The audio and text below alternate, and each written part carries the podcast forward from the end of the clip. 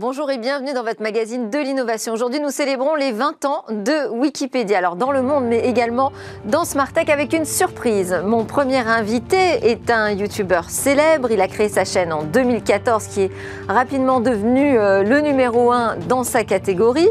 Il a franchi en moins de 8 mois le seuil des 100 000 abonnés. L'année dernière, il a passé la barre du million.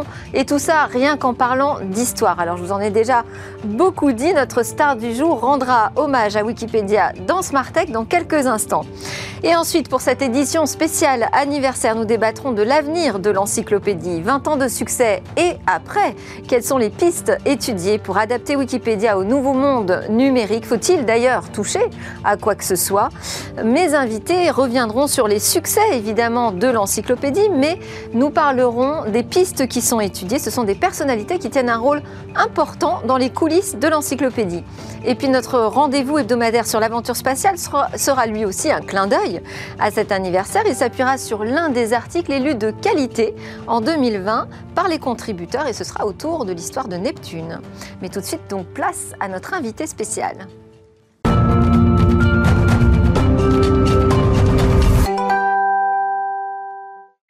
La surprise de Smartech est un invité spécial pour l'anniversaire de Wikipédia, pour les 20 ans de Wikipédia, vidéaste web et vulgarisateur français, né le 18 juin 1988, principalement connu pour être le créateur de la chaîne YouTube Nota Bene, sur laquelle il parle en particulier d'histoire et de mythologie. Je suis très heureuse d'accueillir Benjamin Brio.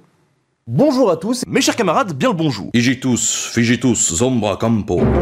Mes chers camarades, bien le bonjour. Aujourd'hui, on va parler du truc le plus simple que j'ai jamais eu à résumer. Et alors là, tu vois, quand je me mets à faire comme ça et que je dis Mes chers camarades, bien le bonjour, un super.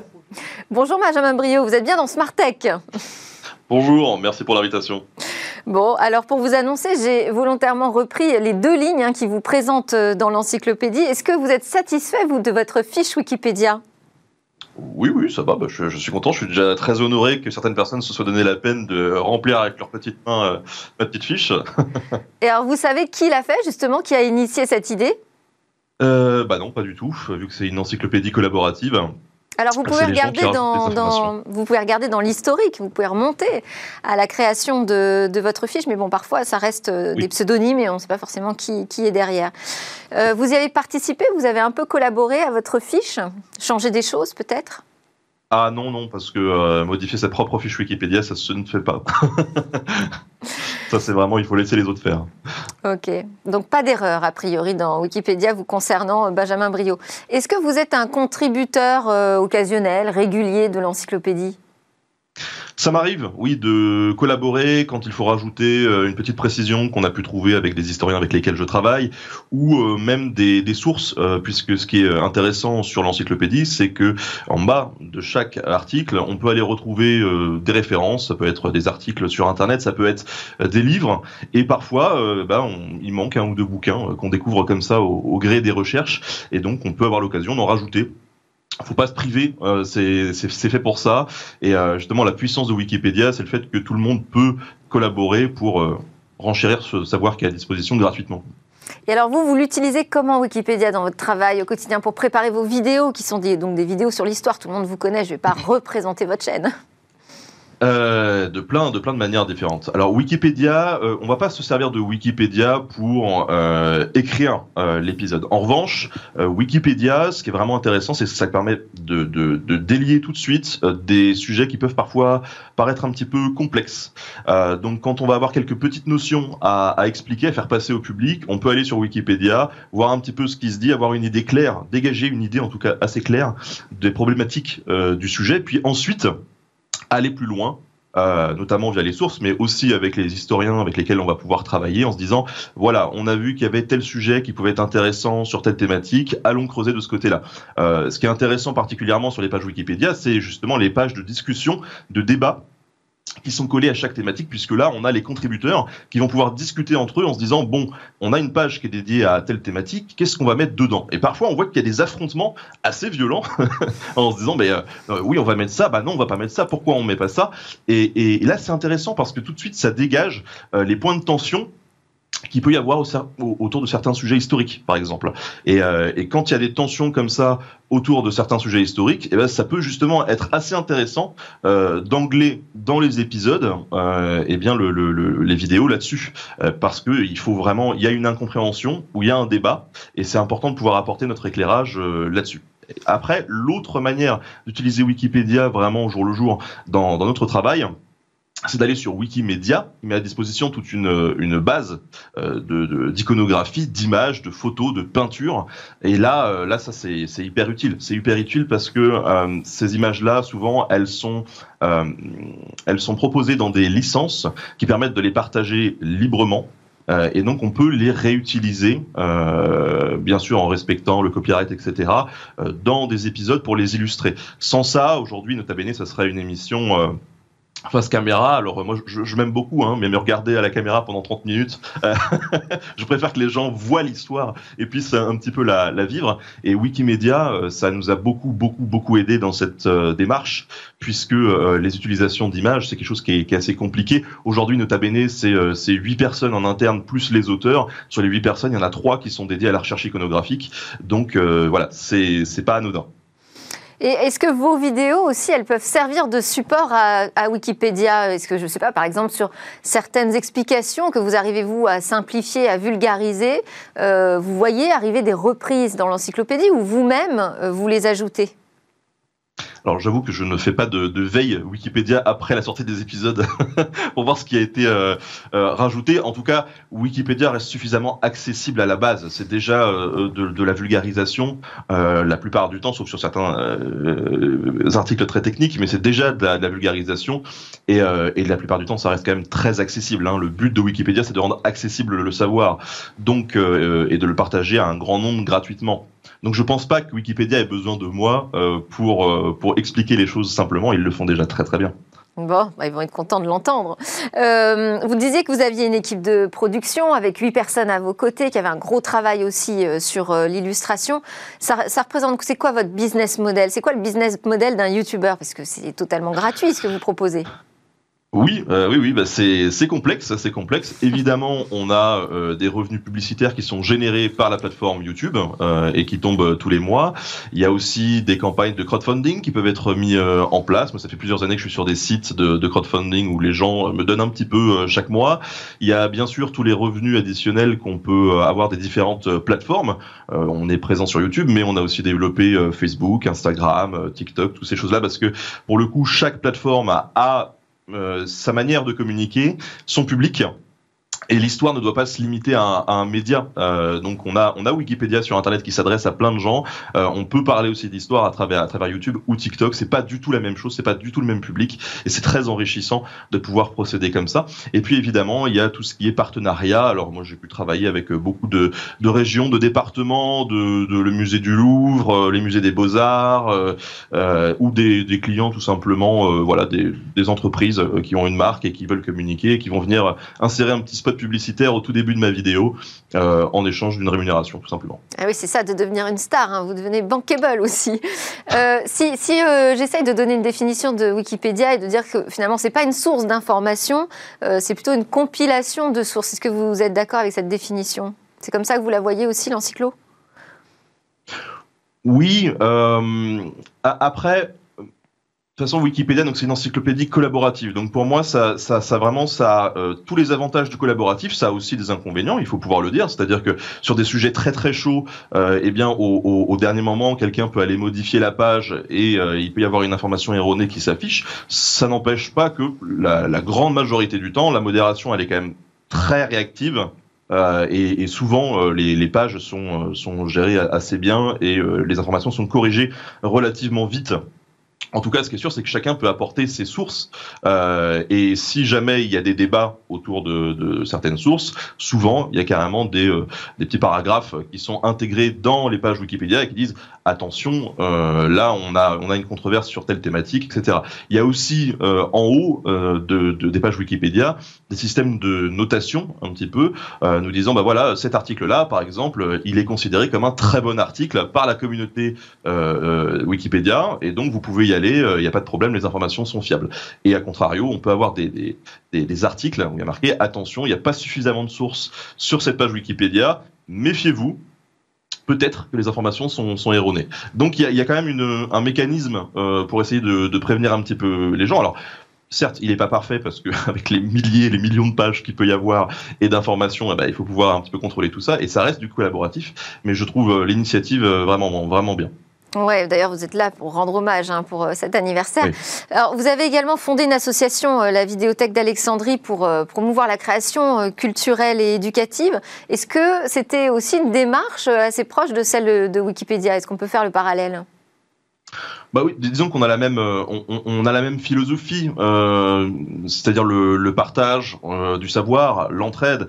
Moi, à l'époque, euh, je suis arrivé sur sur YouTube en 2014. Personne ne pensait que les vidéos de, euh, culture vulgarisation allaient allaient percer comme ça, parce qu'il y a eu un vrai engouement. 2014-2015, c'était une explosion absolument incroyable. Et, euh, très rapidement, quand je me suis mis sur sur YouTube, moi, je venais du milieu de l'audiovisuel. Je me suis dit, mais les gens sont sont tout seuls, les vidéastes sont tout seuls. Il y a beaucoup d'amateurs qui qui vont se lancer sur certains sujets, qui vont vouloir les vulgariser, mais ils n'ont pas forcément la technique. Donc on a créé un groupe pour euh, aider justement ces vidéastes à acquérir une certaine technique audiovisuelle pour rendre les programmes un petit peu un petit peu plus cool euh, à, à l'image. Et puis ensuite il y a eu le versant euh, public où on essayait de pousser en avant euh, ces différents vidéastes. Et c'était vraiment c'était vraiment une, une belle expérience euh, de, de, voir que tous ces gens étaient euh, étaient réunis pour partager alors de l'histoire bien évidemment mais aussi plein d'autres choses. On avait des chaînes euh, d'astronomie de sciences de mathématiques de cinéma de littérature. Et aujourd'hui ça existe encore. Et vraiment on a une communauté francophone qui est très très très investi. On n'a vraiment rien à envier euh, aux États-Unis de ce côté-là. Hein, au niveau des communautés, des grosses chaînes scientifiques euh, et culturelles, on est vraiment euh, au, au, niveau. Donc c'est euh, c'est vraiment c'est vraiment chouette, c'est super super encourageant. Je dirais même qu'à l'époque, euh, euh, je me souviens de, de jeux qu'on faisait entre nous le soir, on se retrouvait entre vidéastes sur Wikipédia où on se, on se donnait, euh, par exemple, une, une page d'atterrissage en disant bah tiens, par exemple, il va falloir aller sur la page de, je ne sais pas, Richard Nixon, et comme page de départ, on a, je sais pas, le, le Titanic. Et en gros, on, lançait un top et en, moins de clics possible, il fallait passer de la page euh, du Titanic à celle de Richard Nixon. On s'amusait comme ça, c'était les petits jeux de, de geek. Voilà. Mais euh, on s'amusait, c'était très drôle. Bon, alors on va regarder d'ailleurs un extrait euh, d'une de vos vidéos.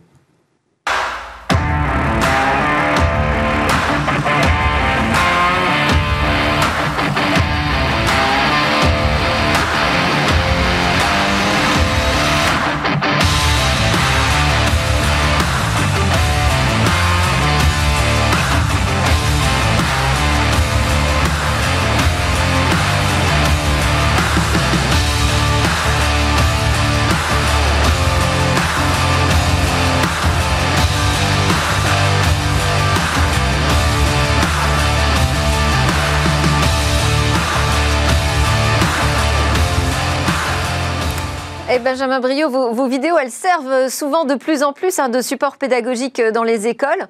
Vous, pourtant, vous avez arrêté les cours d'histoire assez rapidement. Alors, euh, on a un problème avec euh, le système scolaire français. Quel est-il?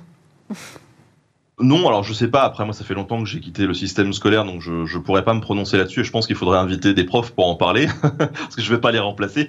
Ça, euh, nota bene, ça n'a jamais été d'ailleurs la vocation de remplacer euh, les professeurs et les programmes d'histoire sur Internet ou à la télé ou à la radio n'ont pas vocation à remplacer le travail incroyable que font tous les professeurs. C'est vraiment un travail qui vient en, en complément, hein, je, je, dirais, ou en amorce. Euh, voilà. Et puis ça permet aussi à des gens qui euh, qui, comme moi, euh, ont décroché de l'histoire à un moment donné euh, à l'école, de pouvoir s'y raccrocher aussi, de, s'y intéresser, de se dire mais finalement euh, l'histoire c'est pas c'est pas si chiant que ça après tout, et ça peut être très utile parce qu'avec l'histoire, à travers l'histoire, on peut décrypter tout un tas de mécanismes et qui sont à l'œuvre dans nos sociétés actuelles, comprendre notre monde, et pouvoir réagir avec. Comprendre le monde et préparer l'avenir. Je vous coupe un peu parce qu'on arrive à la fin de notre, de notre séquence. Merci beaucoup. J'ai juste une suggestion. Vous pourriez euh, faire une vidéo sur l'histoire de Wikipédia maintenant qu'ils ont 20 ans. C'est le bon âge. Ah ça commence à rentrer dans l'histoire et honnêtement, je pense que c'est une des très grandes révolutions du, du, du 20e et 21e siècle. Voilà. Merci encore Benjamin Brio d'être passé dans Smartech ce matin pour cet hommage à, à, Wikipédia. Euh, vous êtes créateur de la chaîne YouTube Nota Bene, je le rappelle au cas où. Nous, c'est l'heure de notre débat sur l'avenir de Wikipédia, justement.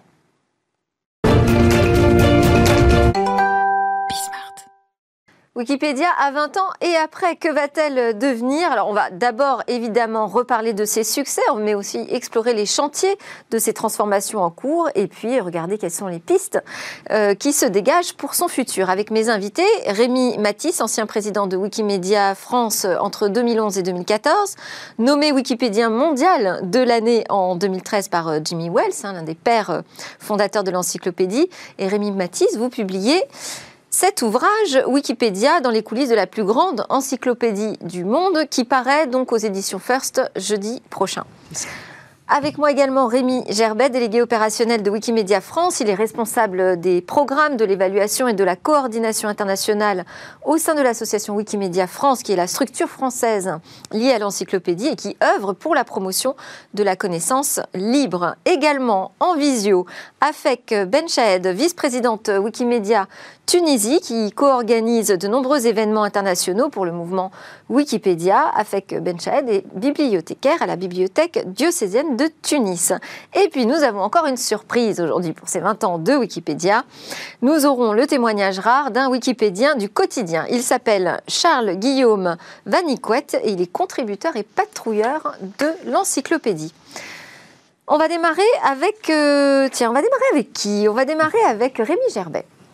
Euh, peut-être déjà donner quelques chiffres sur euh, Wikipédia 20 ans. Ça représente quoi aujourd'hui en termes de volume de publication?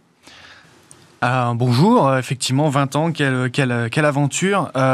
Aujourd'hui, Wikipédia, dans sa, dans sa globalité, dans toutes les versions linguistiques, c'est plus de 5,5 millions d'articles dans le monde, donc dans les 300 langues confondues. Et c'est quelque chose comme à peu près 3907 administrateurs donc euh, bénévoles qui euh, euh, soutiennent les projets et qui aident à la modération des contenus. Donc c'est un, un chantier absolument incroyable. C'est une représentation importante? Oui, parce que la version francophone, on considère à peu près la cinquième en termes de, en termes de contenu, avec 2,2 millions d'articles.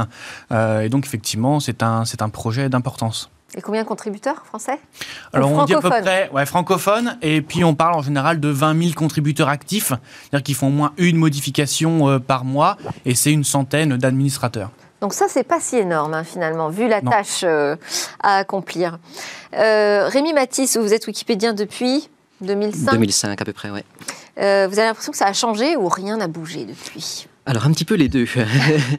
euh, ce qui est remarquable dans, Wikipédia, c'est qu'il y a une stabilité assez importante. Le, logiciel est toujours le même, les principes de fond sont toujours les mêmes, les pages finalement se, se ressemblent de, depuis 15 ou, 15 ou 20 ans.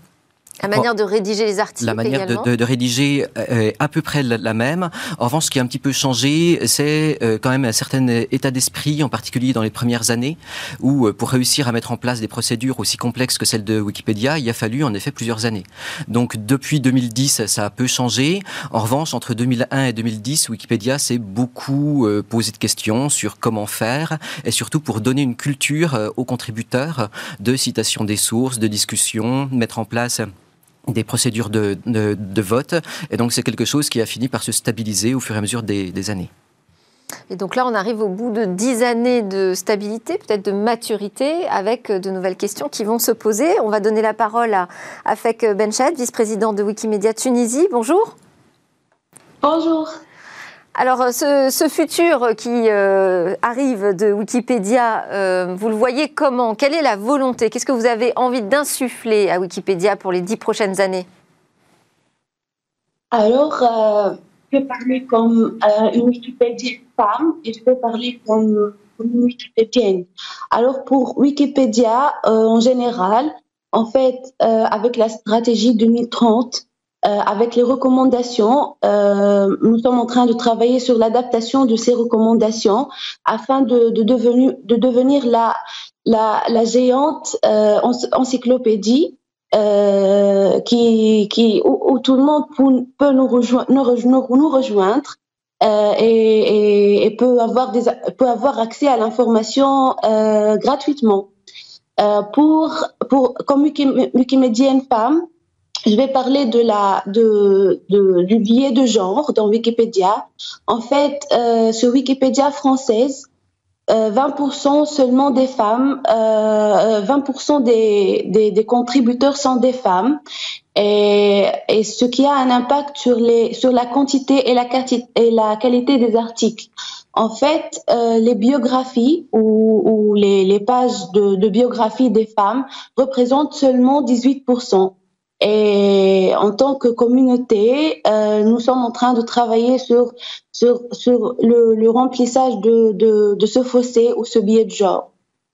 Oui, effectivement, euh, peu, de, peu de biographies de femmes. Alors, c'est lié au fait que les contributeurs sont principalement des hommes euh, et sur Wikipédia francophone, principalement des Français, j'imagine.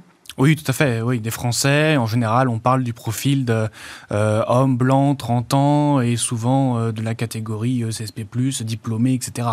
Donc oui, oui, il y a un biais de genre. Celui-là, il est certain. Il faut évidemment euh, travailler à le réduire. Il y en a d'autres également hein, qu'on on peut aborder, hein, des biais linguistiques, des biais géographiques, des biais également sociologiques, justement. Si on parle que le Wikipédien est forcément un diplômé de Bac plus 4, Bac, plus 5, ça crée aussi un biais sociologique Ou un important. historien, j'ai l'impression qu'il y a beaucoup d'historiens. Je sais pas pourquoi je dis ça, mais... Des ingénieurs aussi, euh, beaucoup de gens qui ont des formations scientifiques. Alors, on va donner la parole à, à Charles Guillaume Vanicouette, qui est donc contributeur, qui contribue à l'enrichissement de l'encyclopédie depuis 2010 et qui est euh, membre des euh, 100 pages. C'est-à-dire qu'en fait, il travaille à créer des pages sur tous ceux qui n'en ont pas, et principalement des femmes, c'est ça? Tout à fait, oui, c'est ça.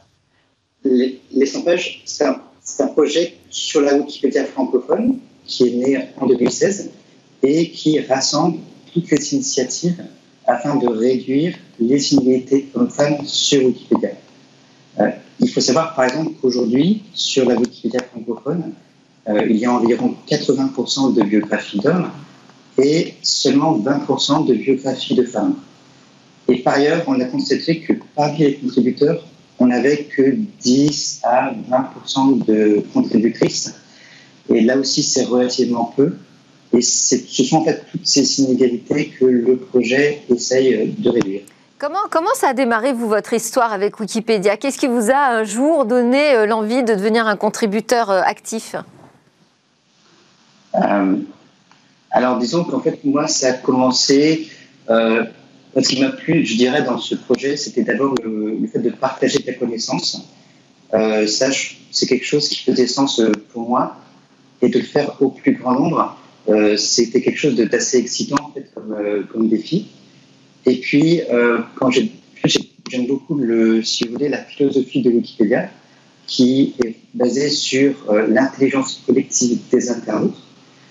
Euh, même si tout le monde ne sait pas tout, on est tous capables, en tant que Wikipédia, d'apporter une pierre à l'édifice.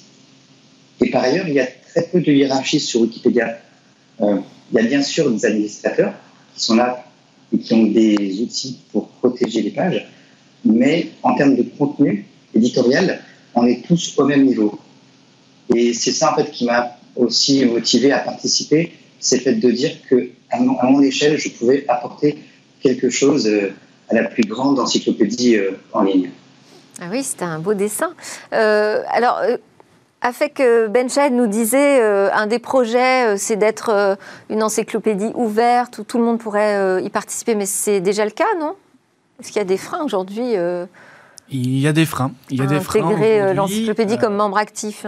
Bah, l'encyclopédie, c'est structuré, donc effectivement, c'est plus c'était plus facile, on va dire, d'intégrer l'encyclopédie euh, en 2005 ou en 2006 quand on va dire, tout était à faire, qu'aujourd'hui où il y a déjà une base est solide, avec des règles de fonctionnement, avec une communauté qui se connaît. donc oui, il y a des freins aujourd'hui à la participation. Il y a des freins également, euh, euh, on parlait de biais linguistiques, mais il y a des freins de participation lorsque euh, le savoir est disponible sous forme orale. Aujourd'hui, Wikipédia intègre mal euh, mm -hmm. ces, pans, ces pans de connaissances, et donc oui, il y a des freins qui existent, et il faut travailler à les lever dans les dix prochaines années. Alors on va faire réagir Afek Benchahed sur ce point. Alors, en fait, en fait, avec, avec euh, cette évolution qu'on est en train de vivre tous les jours, euh, il, faut, il, faut, il faut la mise à jour. Il faut ajouter des informations, il faut, il faut ajouter des mises à jour.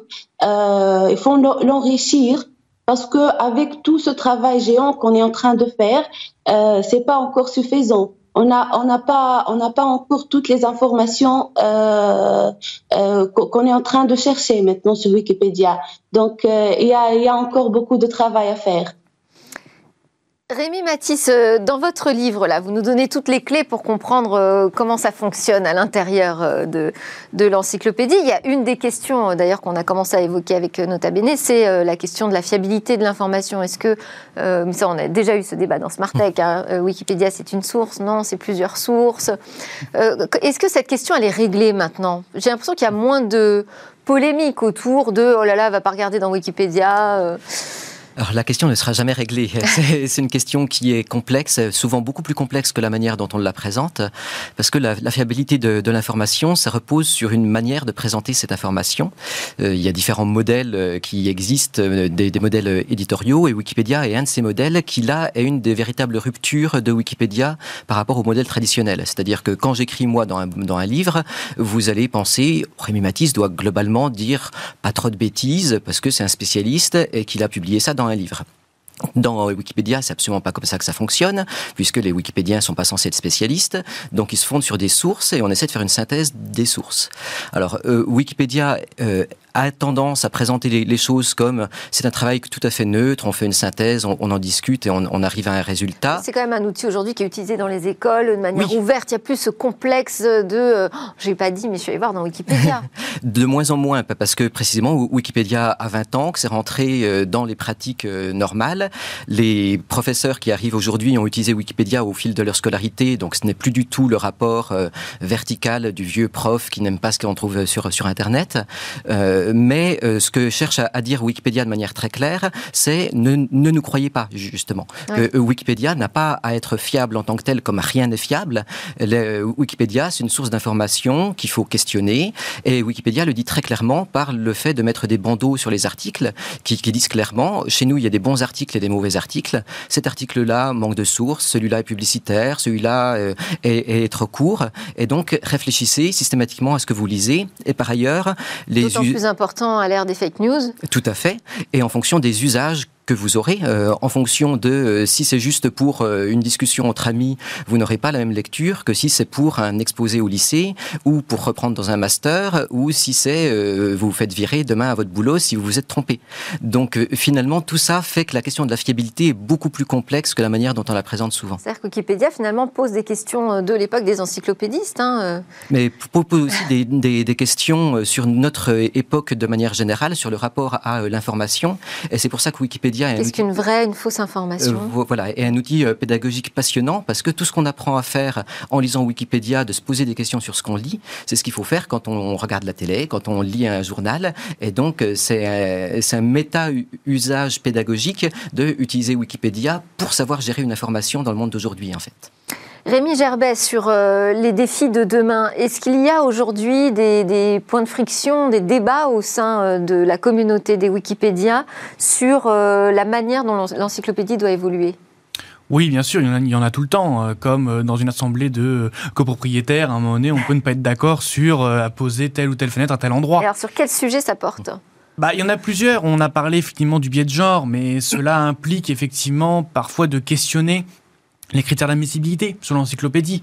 Euh, on sait que Wikipédia est un reflet de la société, donc quand il n'y a pas beaucoup de sources sur des femmes présentes dans la presse nationale, etc., du coup, celles-ci ne se retrouvent pas automatiquement sur Wikipédia. Du coup, est-ce que Wikipédia doit précéder la société? Est-ce qu'elle doit aller plus vite? Et cela, forcément, engendre des questions, engendre des questionnements très intéressants au sein de la communauté. Tous ne sont pas tranchés et euh, il va falloir aussi avancer tout doucement vers cela. Jusqu'ici, la doctrine, c'était plutôt d'arriver après bah, la doctrine, c'est de suivre un petit peu ce qui se passe. C'est-à-dire qu'à partir du moment où la, notoriété d'une personne est reconnue du fait que, par exemple, voilà, elle est citée régulièrement, elle a des articles qui lui sont consacrés dans la presse, à ce moment-là, on considère qu'elle est admissible sur Wikipédia. Mais on s'est retrouvé confronté à des problèmes lorsque des chercheuses importantes sont retrouvées remises des prix, par exemple, par l'UNESCO, et qu'on s'est rendu compte, en fait, qu'elle n'était pas mise sur Wikipédia du fait qu'on ne trouvait pas des sources nécessaires pour lui créer l'article, bah, forcément, ça interroge sur nos propres pratiques sur les propres règles que la communauté s'est fixées. Et, on ne va pas devenir euh, journaliste pour autant euh, quand on est Wikipédien, j'imagine. On ne va pas se mettre à interviewer la chercheuse en question pour créer le contenu. Non, non, non, effectivement, puisque voilà, il y a, ces règles-là. Mais cela pose, cela pose beaucoup de questions et beaucoup de, beaucoup de frictions. Alors on va voir avec euh, cher Guillaume Vanicout comment justement il s'y prend quand il doit remplir des fiches sur des gens qui sont sans pages et donc parfois sur lesquels il n'y a pas beaucoup d'informations. Comment vous vous y prenez?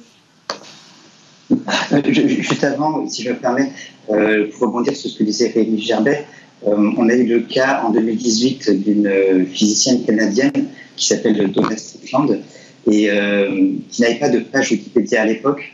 Et c'est vrai qu'on est confronté en à ce problème de sources parce qu'à l'époque, en fait, il avait, malgré tant 30 ans de carrière, il n'y avait pas assez de sources sur elle. Et du coup, voilà, c'est un problème sur lequel effectivement on est confronté aujourd'hui. Euh, alors donc du coup, effectivement, comment ça se passe quand euh, on essaie d'écrire des articles sur euh, des femmes? Donc déjà, on essaie de trouver des sources, soit dans la presse, soit dans des études, des ouvrages qu'elles ont, pu écrire, qui ont été publiés, afin de, juger si elles ont une autorité suffisante.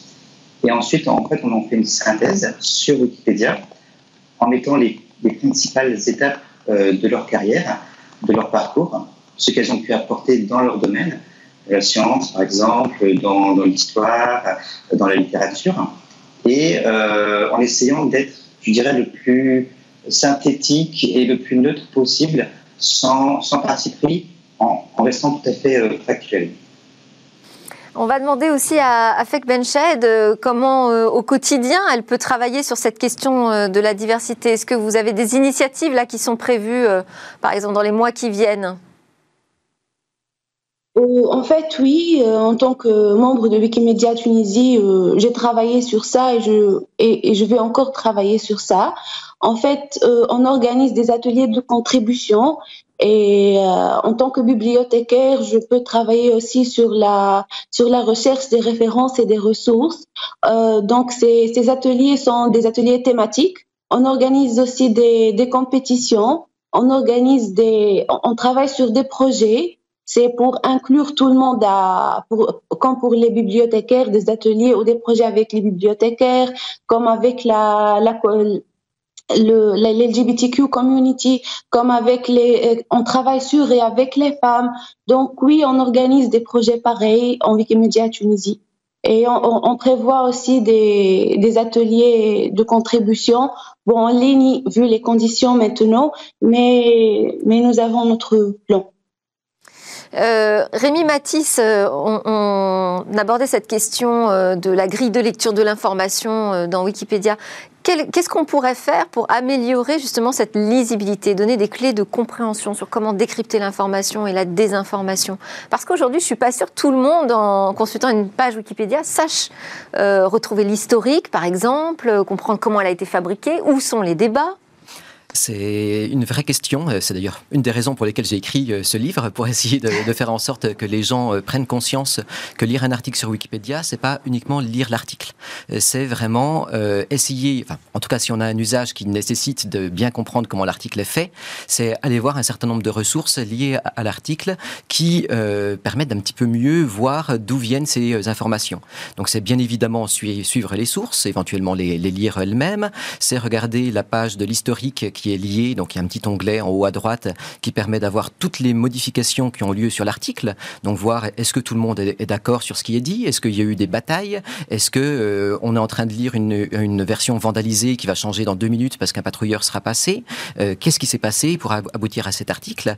Et donc également la page de discussion puisqu'à côté de chaque Par exemple, sur votre page qu'on voit là s'afficher, votre page Wikipédia, qu'est-ce qu'il y a d'intéressant à lire euh, à travers les lignes, entre les lignes? Entre les lignes, il faut, faut, surtout euh, donc ne pas aller que sur cette page-là, mais aller sur les autres onglets euh, pour voir est-ce que les Wikipédiens ont fait cette page parce qu'ils m'aiment bien ou est-ce qu'ils ont fait cette page parce que je suis quelqu'un qui est important? Il y a des polémiques sur votre page, par ah, exemple. J'ai mes amis et mes ennemis. Les, biographies de, personnes vivantes sont les pires articles de Wikipédia. Ah oui représente quelques pourcents, 1%, euh, des, articles de Wikipédia, mais quand on nous interroge, c'est toujours celle-là, parce que évidemment, pour beaucoup de gens, les pages ne sont lues que par leurs amis et leurs ennemis, et par ailleurs, ce sont des, sujets euh, sur lesquels la connaissance est beaucoup moins euh, stabilisée. On ne parle pas euh, d'une abbaye du XIIIe siècle, on ne parle pas d'un théorème de maths, euh, on parle de vivant et avec les gens qui sont à fleur de peau sur... Euh, et de vie privée aussi. De vie privée. Un des sujets qu'on a traité ensemble posait cette question. Hein. comment Est-ce qu'on doit des comptes à Wikipédia si on veut modifier sa fiche? Est-ce qu'on doit arriver avec sa carte d'identité pour prouver qui on est? Bon, ça, ça, pose ce genre de questions. Et que chacun a un avis très clair sur ce qu'il est lui et sur ce qu'on sur ce qu'il veut qu'on dise de lui. Et c'est pas forcément ce qui ressort des sources ni de ce que les Wikipédiens vont, vont dire. Et, sachant que tout ça est géré euh, bah, par des équipes de bénévoles, mmh. euh, donc euh, à qui on demande beaucoup finalement, puisqu'on est tous très exigeants avec une encyclopédie ça représente un travail phénoménal pour les bénévoles. Oh oui, c'est absolument phénoménal. Pour prendre un exemple tout récent, si on regarde l'article consacré à la pandémie de la Covid-19, euh, qui est un article euh, aujourd'hui qui est très très long, hein, il est bien marqué en plus, qui est peut-être un peu trop long et un peu trop indigeste, mais c'est quasiment 280 euh, contributeurs qui l'ont dans leur page de suivi. Ça veut dire qu'ils vont quotidiennement aller surveiller cet article. D'ailleurs, il est quand même protégé pour éviter tout tentative de, de, désinformation. Mais un sujet comme la pandémie actuelle, aujourd'hui, ça représente plusieurs centaines de pages d'articles différents créés en fonction des pays, en fonction des continents, en fonction euh, des tentatives pour lutter contre la pandémie, des méthodes de prévention. Et tout cela en sachant que Wikipédia va être quasiment une des premières sources d'information pour le grand public. Grosse responsabilité. Donc ça demande une grosse responsabilité qui repose sur des, sur, sur des bénévoles. Et pour cela, je pense qu'on. Et alors ça, est-ce que ça peut tenir dans le temps? Parce que l'avenir de Wikipédia, c'est aussi son business model. On en est où sur cette question? Je peux peut-être vous faire réagir tous les deux. Aujourd'hui, aujourd'hui, le mouvement se porte, se porte bien. L'appel aux dons fonctionne toujours bien. On est très reconnaissant. Ça permet de maintenir les serveurs, ça permet de continuer à, à développer euh, l'encyclopédie et de, et de, soutenir également euh, les, les, contributeurs justement dans leur engagement. Donc, euh, pour le moment, ça se passe bien. Espérons que ça continue comme ça dans les dix prochaines années et qu'on puisse euh, franchir encore une étape dans le développement de Wikipédia vers une encyclopédie encore plus mature, plus diverse et qui intègre. Donc, rester sur ce modèle de donation. Oui, c'est le principe.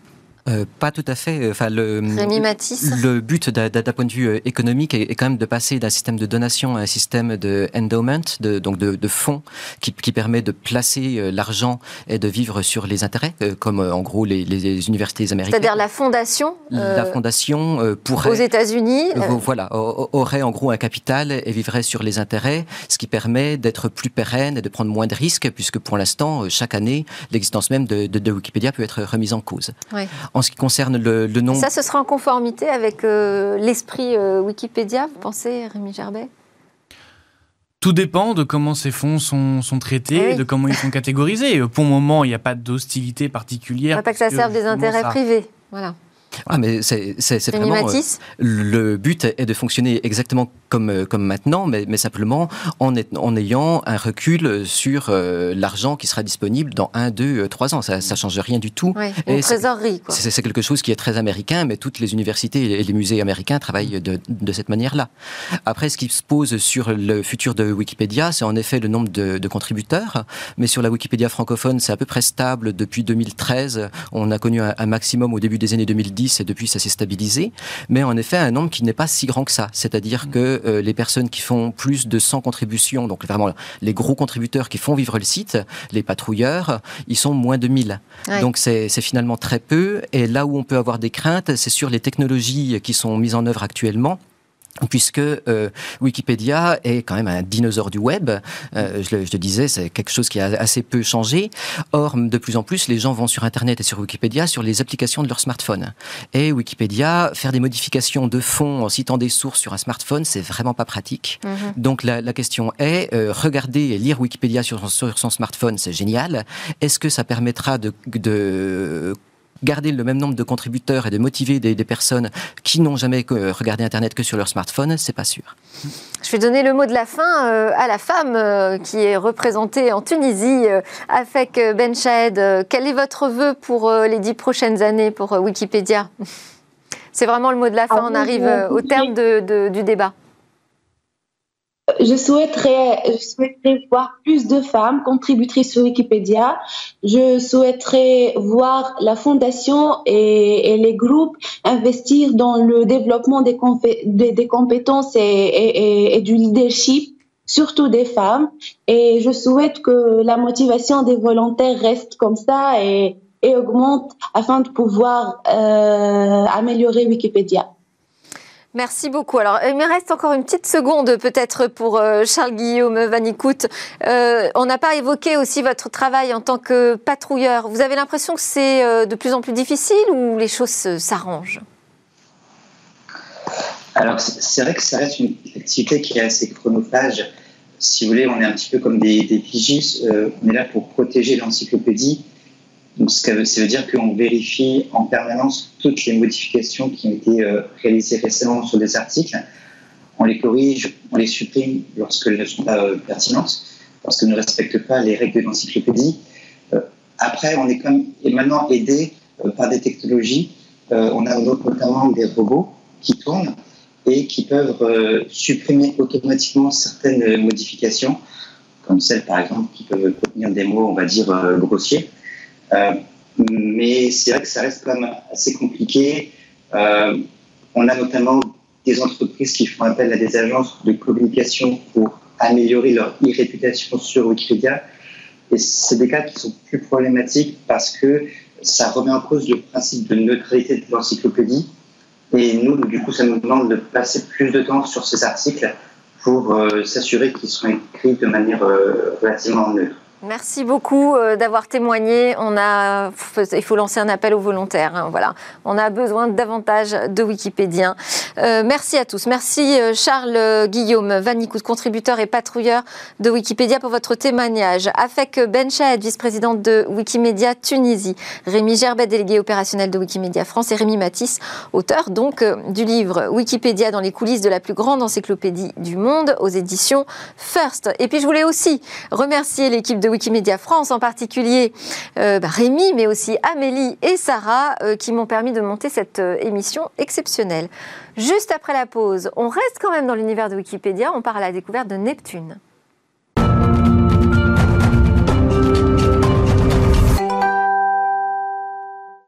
Nous sommes de retour sur le plateau de Smartech pour notre rendez-vous dans l'espace avec une édition spéciale, hein, vous l'avez vu, qui est dédiée aux 20 ans de Wikipédia, donc chronique également un peu particulière. Cette fois, on a décidé de s'appuyer sur un article de Wikipédia, élu euh, article de qualité en 2020, et il parle de Neptune. Et c'est Juliette qui va nous raconter cette histoire. Juliette de Noyel, bonjour. Bonjour Delphine. Et oui, c'est celui sur Neptune, un article particulièrement dense qui nous a mis sur la piste d'une nouvelle chronique. Espace, alors on a fouillé de fond en comble cet article et aujourd'hui, on vous dit tout sur Neptune. D'abord, c'est la huitième planète de notre système solaire, la planète la plus éloignée et elle est située au bord du système. Après, on y trouve la ceinture d'astéroïdes qui entoure le système, la ceinture de Kuiper. Elle se trouve à pas moins de 4,5 milliards de kilomètres de notre Soleil. D'ailleurs, sa période de révolution est de près de 165 ans. La période de révolution, vous savez, c'est le temps que met une planète à accomplir un tour complet autour de son étoile. Nous, c'est en un an. Et enfin, ça n'a pas son importance. Ça a son importance, pardon, c'est la seule planète de notre système solaire qui n'est pas visible à l'œil nu. Même l'observation au télescope est difficile à cause de la distance de la planète à la Terre. Elle est tout simplement trop loin. Autrement dit, ce n'est pas grâce à l'observation empirique que l'on a découvert l'existence de cette planète. Et alors comment? Eh bien, Neptune est la première planète et la seule euh, de notre système solaire à avoir été découverte par le calcul mathématique. Et c'est-à-dire ça? Eh bien, au 19e siècle, un astronome français qui s'appelle Alexis Bouvard étudie notre système solaire. Et il se lance dans la compilation de tables astronomiques. Ce sont des suites de nombres qui indiquent les situations, les mouvements des astres ou qui servent à calculer la position. Et il le fait pour Jupiter, pour Saturne et pour Uranus. Et après vérification, il se rend compte que l'observation et les calculs correspondent, sauf pour Uranus. Il constate que des perturbations gravitationnelles influencent l'orbite d'Uranus. Et pour expliquer ces anomalies, Bouvard va émettre une hypothèse, une huitième planète, appelée à l'époque planète troublante, qui pourrait être à l'origine des perturbations dans l'orbite d'Uranus. Mais il meurt en 1843 et à la même année, à quelques mois près, un Britannique réussit à calculer la position de cette hypothétique huitième planète. Et trois ans plus tard, c'est un Français qui va faire pareil. D'ailleurs, ces deux astronomes vont revendiquer longtemps la paternité de cette découverte. Et finalement, C'est un astronome prussien qui observe pour la première fois Neptune en 1846. Et pouvez-vous nous dire à quoi elle ressemble, cette planète? Eh bien, comme Jupiter ou Saturne, l'atmosphère de Neptune est composée principalement d'hydrogène et d'hélium. Une atmosphère qui présente des conditions météorologiques actives et visibles. Sur Neptune, on recense les vents les plus forts connus du système solaire avec des vitesses atteignant jusqu'à 2100 km/h. Et puis, comme cette planète est très, très loin du Soleil, c'est l'un des endroits où il fait également le plus froid du système solaire, tombant jusqu'à moins 218 degrés. à l'intérieur, elle est principalement composée de glace et de roches. Et aujourd'hui, on peut l'observer, ça, sur cette planète? Oui, grâce à l'arrivée de télescopes très performants comme Hubble, par exemple. Mais le premier cliché nous a été donné par la sonde Voyager 2. On en avait parlé déjà ici ensemble. D'ailleurs, lors de son passage en 1989, elle a pu observer une grande tache sombre. Cette tache était en fait un vortex, une tempête terrible de plusieurs milliers de kilomètres. Et c'est grâce à une tache semblable qui a fait l'actualité il y a quelques semaines euh, que grâce au télescope Hubble, on s'est rendu compte que cette tempête de plus de 7500 km de diamètre avait brutalement changé de cap. Elle allait vers le sud et elle va maintenant vers le nord. Et au même moment, une plus petite tache est repérée, ce qui pourrait expliquer cet étrange phénomène. L'hypothèse est en fait qu'il s'agit d'un morceau de la plus grosse tempête qui s'en serait détaché. Il est même possible que cette plus petite tempête soit l'élément perturbateur qui expliquerait pourquoi le vortex principal change de cap. Et pourquoi est-elle si bleue, cette planète Neptune? Eh bien, le méthane est, est, partiellement responsable de la teinte bleue de l'atmosphère. Je dis partiellement parce que ça n'explique pas une teinte si bleue, presque un bleu azur. Et ça, c'est encore un mystère. Mais je le redis, ça n'est pas un vaste océan qui est caché là. Ça, on en est certain. Pourtant, on a quand même choisi de lui donner un nom du dieu des mers dans la mythologie romaine, Neptune. Les astronomes les astronomes sont même allés jusqu'à attribuer un trident en guise de signe astronomique, le signe d'un dieu pour une planète géante qui a encore pas mal de secrets à nous révéler. Merci beaucoup Juliette de Noyel. Et donc si vous voulez en savoir encore, encore, encore plus à ce propos, vous pouvez retrouver l'article Wikipédia, un article qualité 2020. À suivre tout de suite le Lab Startup avec quatre jeunes pousses innovantes. On change de plateau.